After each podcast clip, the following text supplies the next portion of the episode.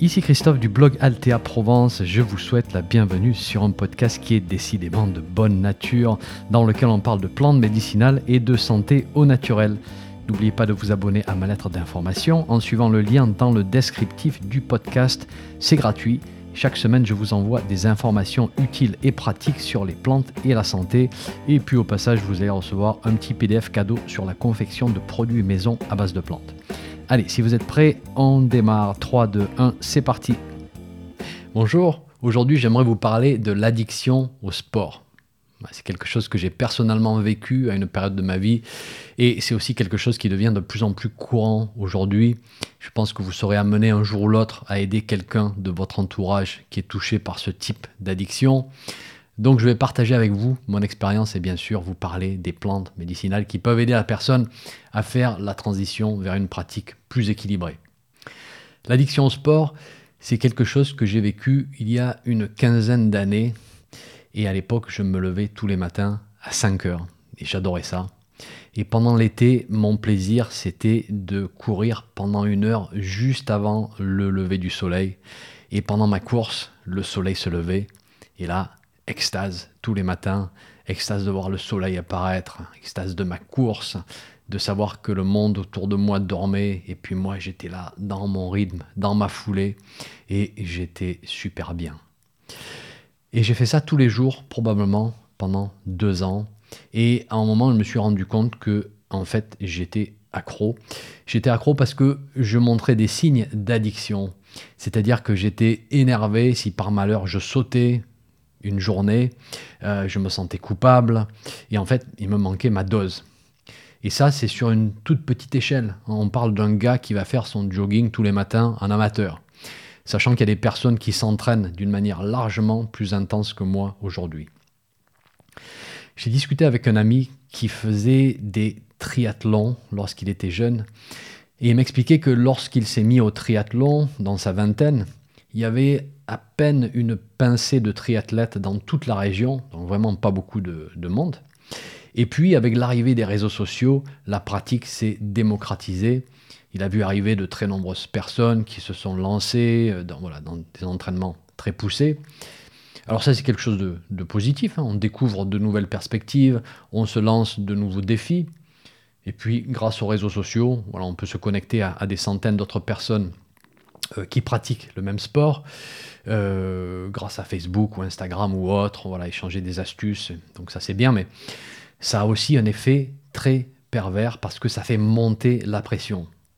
Hein, on partage ses circuits, ses timings, ses performances, et donc on voit une certaine escalation qui pousse à faire toujours plus et toujours plus. Et même parfois ça va devenir une vraie obsession. Euh, je me rappelle à l'époque où j'avais un travail beaucoup plus traditionnel qu'aujourd'hui. Euh, je voyageais beaucoup et j'avais un compagnon de route qui faisait des ultra Ironman. Alors déjà, les Ironman, voilà, c'est costaud. Mais là, quand il m'expliquait ses courses, ça me semblait vraiment extrême. Il était complètement obsédé par son entraînement, c'est-à-dire que toutes ses journées étaient organisées autour des, des entraînements. Et je ne suis pas là pour, pour juger, hein. franchement, si vous avez trouvé votre bonheur, que vous gardez un équilibre avec votre vie de famille, que vous ne vous abîmez pas structurellement, tant mieux, super. Mais le problème, c'est que souvent, il n'y a pas cet équilibre et on s'abîme. Voilà. Lorsque la pratique devient une obsession, c'est à ce moment-là qu'il faut se poser des questions. Alors d'ailleurs, quelles questions est-ce qu'on peut se, se poser? Comment savoir si on est accro au sport? Alors d'abord, qu'est-ce qui est plus important que le sport dans votre vie aujourd'hui? Répondez pas trop vite en disant oui, ma santé, ma famille, etc. Parce que là, vous êtes peut-être en train de vous raconter des histoires. Est-ce que vous avez déjà essayé de déplacer une obligation familiale pour pouvoir pratiquer votre sport, par exemple?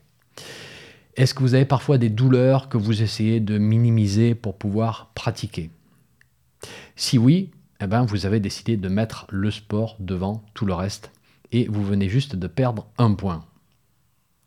Est-ce que vous avez déjà eu des conflits avec votre famille ou vos proches au sujet de votre pratique? Hein, Peut-être que vous n'êtes pas assez présent à la maison, peut-être que vous avez oublié des rendez-vous, peut-être que vous forcez les autres à s'adapter à votre emploi du temps et au final ils en ont un petit peu marre de votre fixation sur le, sur, le sport.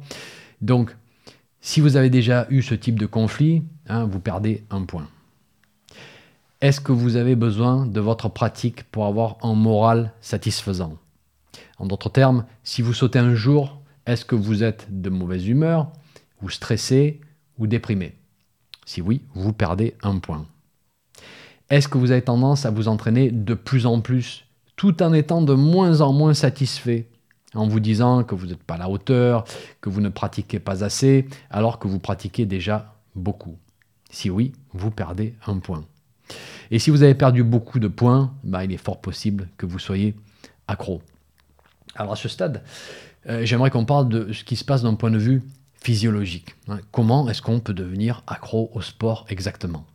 Eh bien en fait, c'est très simple. Lorsque nous pratiquons un sport d'une manière assez intense pour créer un stress physiologique, notre cerveau libère des endorphines.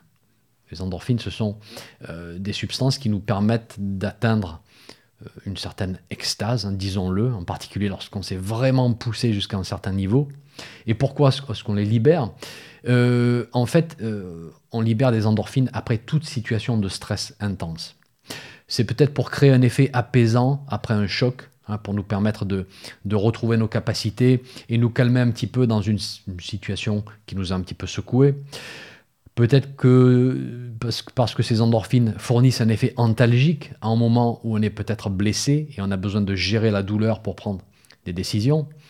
Alors tout ça c'est fait pour nous aider dans des situations de, danger, mais pour un sportif qui a sa décharge d'endorphines en plein effort, ça peut avoir un effet pervers aussi, euh, dans le sens où on ressent beaucoup moins les douleurs, on va se pousser beaucoup plus et donc on a plus de, probabilité de, s'abîmer, les articulations, les muscles, les tendons, etc. En tout cas, une chose est sûre, c'est que comme la morphine, les endorphines créent une addiction. Et c'est pour ça qu'on peut devenir accro à une pratique sportive. Ok, donc maintenant qu'on comprend la situation, qu'est-ce qu'on peut bien faire? Alors, premièrement, ce qui est très important, je pense, c'est de remplacer la routine qui nous plaît beaucoup, cette routine sportive, par une autre routine qui nous plaît beaucoup aussi et qui apporte les mêmes bénéfices. Par exemple, pour moi, le sport, bon, c'était pour ma santé au long terme, c'est sûr, mais c'était aussi beaucoup pour ma gestion du stress. Et puis l'aspect santé était devenu un petit peu mitigé vu que voilà, courir tous les jours à partir d'un certain âge, c'est problématique pour les articulations. Et clairement, je commençais à avoir mal aux genoux. Donc ça, c'est un signe qu'il fallait que je ralentisse donc ce que j'ai fait, c'est que j'ai gardé trois jours de course par semaine au lieu de 7 et j'ai intercalé des jours de méditation. Alors à l'époque, j'étais un grand fan de John Kabat-Zinn et de ses ouvrages, euh, de ses enregistrements aussi. Euh, j'avais, j'avais des CD de lui. Alors je suis toujours un fan d'ailleurs, mais un petit peu moins qu'avant. J'ai élargi mes horizons d'un point de vue euh, méditation. Mais donc j'avais trois enregistrements de Kabat-Zinn, un sur la relaxation en position allongée, un sur la méditation assise, un sur une série de, mouvements type yoga, avec en moyenne 45 minutes de pratique. Et donc j'ai commencé par alterner un jour sport et un jour relaxation et méditation. Et puis un petit peu plus tard, j'ai rajouté du vélo pour remplacer des jours de course pour maintenir l'aspect cardio dont j'avais besoin, tout en préservant mes articulations. Et du coup, tout s'est bien passé d'un point de vue sevrage. Mais vous voyez ce que j'ai fait? Je suis passé d'une activité à une autre. J'ai bien pris conscience qu'une personne comme moi, qui a tendance à tourner sur l'adrénaline constamment, a un très fort besoin de canaliser tout ça. Et donc, la méditation a été excellente comme remplacement. Mais bon, j'aurais pu remplacer la course par de la marche, tout simplement, garder ma routine du matin, etc. Donc, voilà, on peut se réorganiser de, de différentes manières. Le tout, c'est de ne pas créer un vide tout d'un coup, parce que sinon, ce vide va devenir très anxiogène. Ensuite, je vais vous proposer quelques plantes à garder en tête et qui peuvent vous aider à faire la transition d'une manière beaucoup plus douce. Et je vais vous expliquer ma logique, hein, pourquoi j'ai choisi ces plantes. Et j'ai eu cette idée il y a quelques années et c'est une idée qui s'est révélée assez efficace en fait. Je vais vous proposer euh, trois plantes principales et une plante optionnelle mais qui va quand même rajouter un vrai plus. En fait, je me suis dit la chose suivante, que se passe-t-il lorsqu'on fait un sport d'une manière régulière avec une certaine intensité? Alors, outre la production de certaines hormones type adrénaline et cortisol, et puis au bout d'un moment, production d'endorphine, un sport cardio va augmenter l'activité cardiaque, bien sûr, comme son nom l'indique. Le cœur va accélérer sa fonction, la fréquence de ses pulsations, euh, la force de contraction pour envoyer le sang vers les poumons, vers les muscles. Et donc le sportif qui prend beaucoup de plaisir à pratiquer son sport est plus ou moins habitué à faire monter son cœur dans les tours. Et je me suis dit, et si je testais des plantes qui régulent la fonction cardiaque? Et il s'avère que ces plantes qui régulent le cœur, elles calment aussi les nerfs, hein, les situations de tension qu'on peut observer pendant une période de sevrage. Et puis ces plantes sont tout à fait inoffensives aussi, donc pourquoi pas Voici les deux plantes qui sont définitivement intéressantes pour moi. La première, c'est l'agripomme Leonurus cardiaca. Euh, je vous en ai déjà parlé en détail sur mon blog, je vous ai fait une vidéo sur toutes ses propriétés. Mais là, je vais vous la présenter sous un angle un petit peu différent. D'abord sous son aspect froid et calmant. Et la froideur vient de son amertume. Et quand je parle de froid, je ne parle pas de, température d'une infusion ou quoi que ce soit, je parle d'une température énergétique, si vous voulez. Froid ici veut dire qu'il calme une hyperexcitation ou un excès de fonction, qu'on pourrait associer à un feu une situation chaude hein, dans des termes de médecine chinoise ou ayurvédique. Et si le cœur a l'habitude de travailler fort, hein, s'il n'a pas sa dose quotidienne d'exercice, il va y avoir un manque. Et le système nerveux aussi a l'habitude d'avoir sa dose d'endorphine. Et tout ça, ça va créer une période d'hyper-excitabilité lorsqu'on arrête, lorsqu'on diminue la pratique. Et l'agrippome va calmer cet axe cœur système nerveux central le temps que le sevrage se fasse. Elle va calmer l'anxiété provoquée par la culpabilité de ne pas être sur les chemins en train de courir ou sur un vélo ou à la piscine ou autre. Euh, je ne sais pas si vous, connaissez l'agrippome. Euh, elle est vraiment magnifique au jardin. J'adore cette plante. Elle n'est pas compliquée du tout côté entretien. C'est une vivace et elle va vous accompagner pendant de nombreuses années elle fait de, magnifiques sommités fleuries, mais qui deviennent très piquantes. Voilà, donc il faut faire attention. La ramasse est un petit peu délicate. Il faut utiliser des gants lorsque la plante est en fleurs. Et l'idéal, ça va être de ramasser les parties aériennes lorsque la plante commence juste à fleurir. Donc on ramasse les feuilles, on ramasse les fleurs, toute la partie aérienne, et puis on, va plutôt composter les... Vous allez voir, il y a de grosses tiges qui sont carrées et creuses. Euh, celles-ci, on peut les composter, elles ne présentent pas un grand intérêt. Et franchement, si vous ramassez juste les feuilles au besoin, quel que soit le moment de l'année, c'est une plante qui va vous rendre service. On peut prendre l'agrippome sous forme de tisane, mais c'est franchement très amer. Donc soit on l'associe à d'autres plantes plus douces, soit on va la prendre sous forme de teinture dans un petit peu d'eau. Hein, c'est une excellente forme et largement plus facile à prendre. On place une trentaine de gouttes en principe dans un petit peu d'eau froide et on boit lorsque les tensions commencent à monter. Et si une heure plus tard, on a toujours les tensions, on prend encore une trentaine de gouttes, etc. etc. On peut faire jusqu'à 5 ou 6 prises si nécessaire, plus ou moins rapprochées en fonction de, de l'état de tension qu'on ressent suite au ralentissement du sport. La deuxième plante dont on va parler, elle a cette très grande affinité pour le cœur, elle aussi, et elle va créer une légère hypotension. Alors, l'agrippome est légèrement hypotensive aussi, mais pas autant que l'aubépine. C'est ma deuxième plante. Et cette légère hypotension, ça va faire partie de l'effet relâchement et calmant que le sportif va apprécier dans cette période un petit peu tendue. Alors, l'aubépine, vous allez la trouver très facilement dans la nature et je me, souviens lorsque euh, je suis arrivé à l'endroit où j'habite aujourd'hui, euh, c'était à la fin de décembre et il faisait plutôt froid cette année-là. Et la première des choses que, j'ai faites, je suis allé faire un petit tour du terrain et j'ai tout de suite repéré les buissons remplis d'épines. Alors il n'y avait pas les feuilles bien sûr, c'était en plein hiver, mais qui avaient les petits fruits rouges très foncés, hein, presque marron, tout ratatinés. Et bien sûr, j'ai tout de suite vu que c'est de l'aubépine. Donc j'ai attendu avec impatience le printemps, un moment où l'aubépine est en fleurs, un moment où vous allez partager un petit coin de nature avec des centaines d'abeilles. Vous allez prélever quelques sommités fleuries par-ci, par-là, dans un nuage parfumé. Euh, c'est un vrai bonheur. Euh, quand on travaille dans le monde des plantes, vous savez, c'est comme tout type de travail. Hein. Il y a des moments fabuleux, il y a des moments un petit peu pénibles, il y a des tâches très ennuyeuses à faire. Bah oui, parce que nous aussi, on doit faire notre comptabilité, remplir la paperasse, etc. Mais il y a des moments vraiment magiques où tout est oublié et la cueillette de l'aubépine est définitivement un de ces moments pour moi. C'est un vrai bonheur. Alors, c'est une plante qui fonctionne très bien sous forme d'infusion des sommités fleuries, mais elle est très bien aussi en teinture des sommités fleuries fraîches de préférence.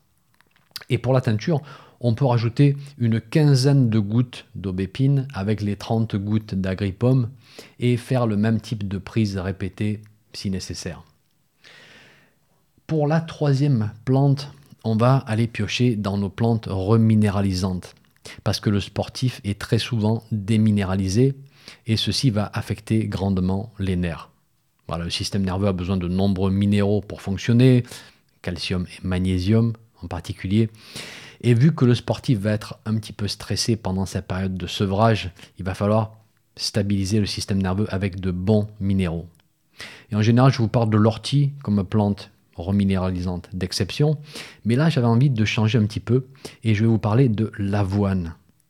Et celle qu'on va surtout ramasser, c'est la folle avoine, Avena fatua, similaires, celles qui poussent dans les champs en friche ou sur le bord des chemins, euh, à peu près partout sur notre territoire. Et elle est très facile à reconnaître, mais bon, il faudra probablement que quelqu'un vous la montre, hein, si vous ne l'avez jamais vue ou ramassée. Enfin, jamais vue. Je pense que vous l'avez vue de nombreuses fois, mais vous ne l'avez peut-être jamais regardée et identifiée. Voilà. Et l'avantage avec la folle avoine, c'est qu'on la trouve en général dans tous les pays et en abondance, un petit peu comme l'ortie. Et c'est une source assez fabuleuse de calcium, de magnésium et de silice. Et la silice, elle est très importante aussi pour fabriquer de bons os, fabriquer du cartilage, fabriquer la peau, les tissus conjonctifs, parce que la silice est nécessaire à la fabrication du collagène, hein, cette brique de construction qui va structurer quasiment tous nos tissus. Mais bon, revenons à notre avoine. Donc on va couper toute la partie aérienne au printemps, les feuilles, les tiges, les fruits. Et dans un autre épisode, je vous parlerai probablement de la teinture des fruits à l'état laiteux. Voilà, si vous en avez jamais entendu parler, euh, je vous expliquerai ce que c'est, ce que ça veut dire. C'est une préparation qu'il faut faire à un moment très précis de l'année. Mais là, on va faire beaucoup plus simple. On fait sécher toutes les parties aériennes à plat. Et personnellement, je les coupe en morceaux au sécateur juste après les avoir ramassés histoire de les stocker d'une manière plus simple. Et je les fais sécher à plat, déjà coupés. Ensuite, je les stocke dans des sacs en papier craft et je les garde dans un endroit bien sec. Voilà, fabuleuse plante minéralisante. Et dans l'article associé à cet épisode hein, sur mon site, je vais vous donner des adresses pour, pour acheter l'avoine. Alors, c'est pas super facile à trouver, mais je vais essayer de vous donner des fournisseurs. Alors, on la prépare comment cette avoine? Eh bien, on va faire une décoction en utilisant 30 grammes d'avoine sèche pour 1 litre d'eau. J'ai bien dit décoction et pas infusion. Et j'ai bien dit tiges, feuilles et fruits et non pas le grain que vous mettez dans votre bol de céréales. Hein? C'est pas ça du tout. Euh, si l'avoine est coupée grossièrement, il va falloir la, couper d'une manière un petit peu plus fine, disons des morceaux de 2-3 cm, euh, histoire que ça rentre dans la casserole, bien sûr. Ensuite, on couvre, on va faire frémir pendant 5 minutes à couvert, on arrête le feu et on laisse reposer une bonne trentaine de minutes. Hein, pour ces plantes très riches en minéraux, il est important de bien laisser infuser. Et puis ensuite, on filtre et on boit le litre pendant la journée, chaud ou froid. Le goût est plutôt agréable, mais bon, si nécessaire, on peut rajouter un petit peu de miel. Voilà, c'est une boisson excellente pour le sportif qui essaye de ralentir un petit peu. Allez, je vais vous donner une dernière plante qui est un vrai plus lorsque le sportif qui essaye de, se sevrer traverse une période de tension et d'anxiété parce qu'il est vraiment en manque. Et ça, c'est le manque d'endorphines qui s'exprime, hein, tout simplement. Et là, je me suis dit, les endorphines, ce sont des opioïdes. Est-ce qu'on n'aurait pas dans le monde des plantes, des, euh, des spécimens qui contiennent ce type d'alcaloïdes hein, qui vont calmer l'activité du système nerveux central et qui sont inoffensives, sans accoutumance. Et eh bien si, on en a justement, il faut aller voir dans la famille des papaveracées, hein, la famille qui contient le pavot somnifère, euh, celui qu'on utilise pour extraire l'opium. Alors rassurez-vous, on ne va pas utiliser le pavot somnifère, mais un cousin qui s'appelle le pavot de Californie, Escolzia californica, une plante magnifique au jardin, tellement facile à cultiver, très connue du jardinier parce qu'elle est plantée comme plante décorative. Et je me souviens quand j'étais gamin, mon grand-père en avait partout dans son jardin. Donc vous voyez, ça date pas d'hier. On prépare une teinture avec toutes les parties aériennes, teinture qu'on peut très facilement trouver dans, le commerce aujourd'hui aussi. Hein. Et, euh, le pavot de Californie contient de très nombreux alcaloïdes qui sont calmants, qui sont anxiolytiques et qui vont fournir un petit effet sédatif à partir d'une certaine dose. Voilà. Donc si votre sportif favori a vraiment du mal à se sevrer et vous donne l'impression qu'il est en train de devenir une vraie cocotte minute, pensez au pavot de Californie. Du coup, on va rajouter la teinture de pavot avec nos autres teintures et puis on va utiliser une quinzaine de gouttes de pavot par prise. Voilà, juste histoire de, rajouter un petit effet calmant en plus. Donc je répète, nous avons le litre de décoction d'avoine à boire dans la journée. Ensuite, dans un verre avec un petit peu d'eau, je suggère 30 gouttes de teinture d'agripomme, 15 gouttes de teinture d'aubépine et éventuellement 15 gouttes de teinture de pavot de Californie. On va faire une prise lorsqu'on se sent un petit peu tendu et on peut répéter la prise jusqu'à 5 ou 6 fois par jour si nécessaire. On peut faire une prise toutes les 15 ou 30 minutes hein, si on se sent vraiment tendu. J'aurais pu aussi vous proposer un mélange à infusion, euh, par exemple pour un litre d'eau, 10 g d'avoine, 10 g d'aubépine, 5 g d'agripomme et 5 g de pavot, par exemple. C'est tout à fait possible, mais basé sur mon expérience, l'agripomme et l'escolzia sont quand même plus efficaces sous forme de teinture. Je vous rappelle que chacune de ces plantes euh, a une liste de précautions. Hein, qui vont avec. Donc je vous encourage vivement à aller consulter mon site et vérifier euh, que pour chacune de ces plantes, il n'y a pas de précaution particulière à. Et puis je vous rappelle aussi au passage que je ne suis pas médecin, je ne suis pas pharmacien, donc ceci ne se substitue absolument pas à un avis médical. Voilà pour un petit programme de sevrage au sport. Alors, est-ce que ce programme peut fonctionner pour un sevrage à d'autres substances? Oui, il va clairement aider, mais il y a d'autres plantes possibles pour le sevrage à l'alcool par exemple ou au tabac et je vous en parlerai peut-être prochainement. Allez, je vous laisse réfléchir à tout ça et je vous retrouve très vite pour un prochain épisode. Un petit message avant de vous laisser. Si vous avez aimé ce podcast, merci de laisser une évaluation sur votre plateforme de podcast favorite. Ça permettra à d'autres personnes de découvrir mon podcast et d'en profiter. Un grand merci.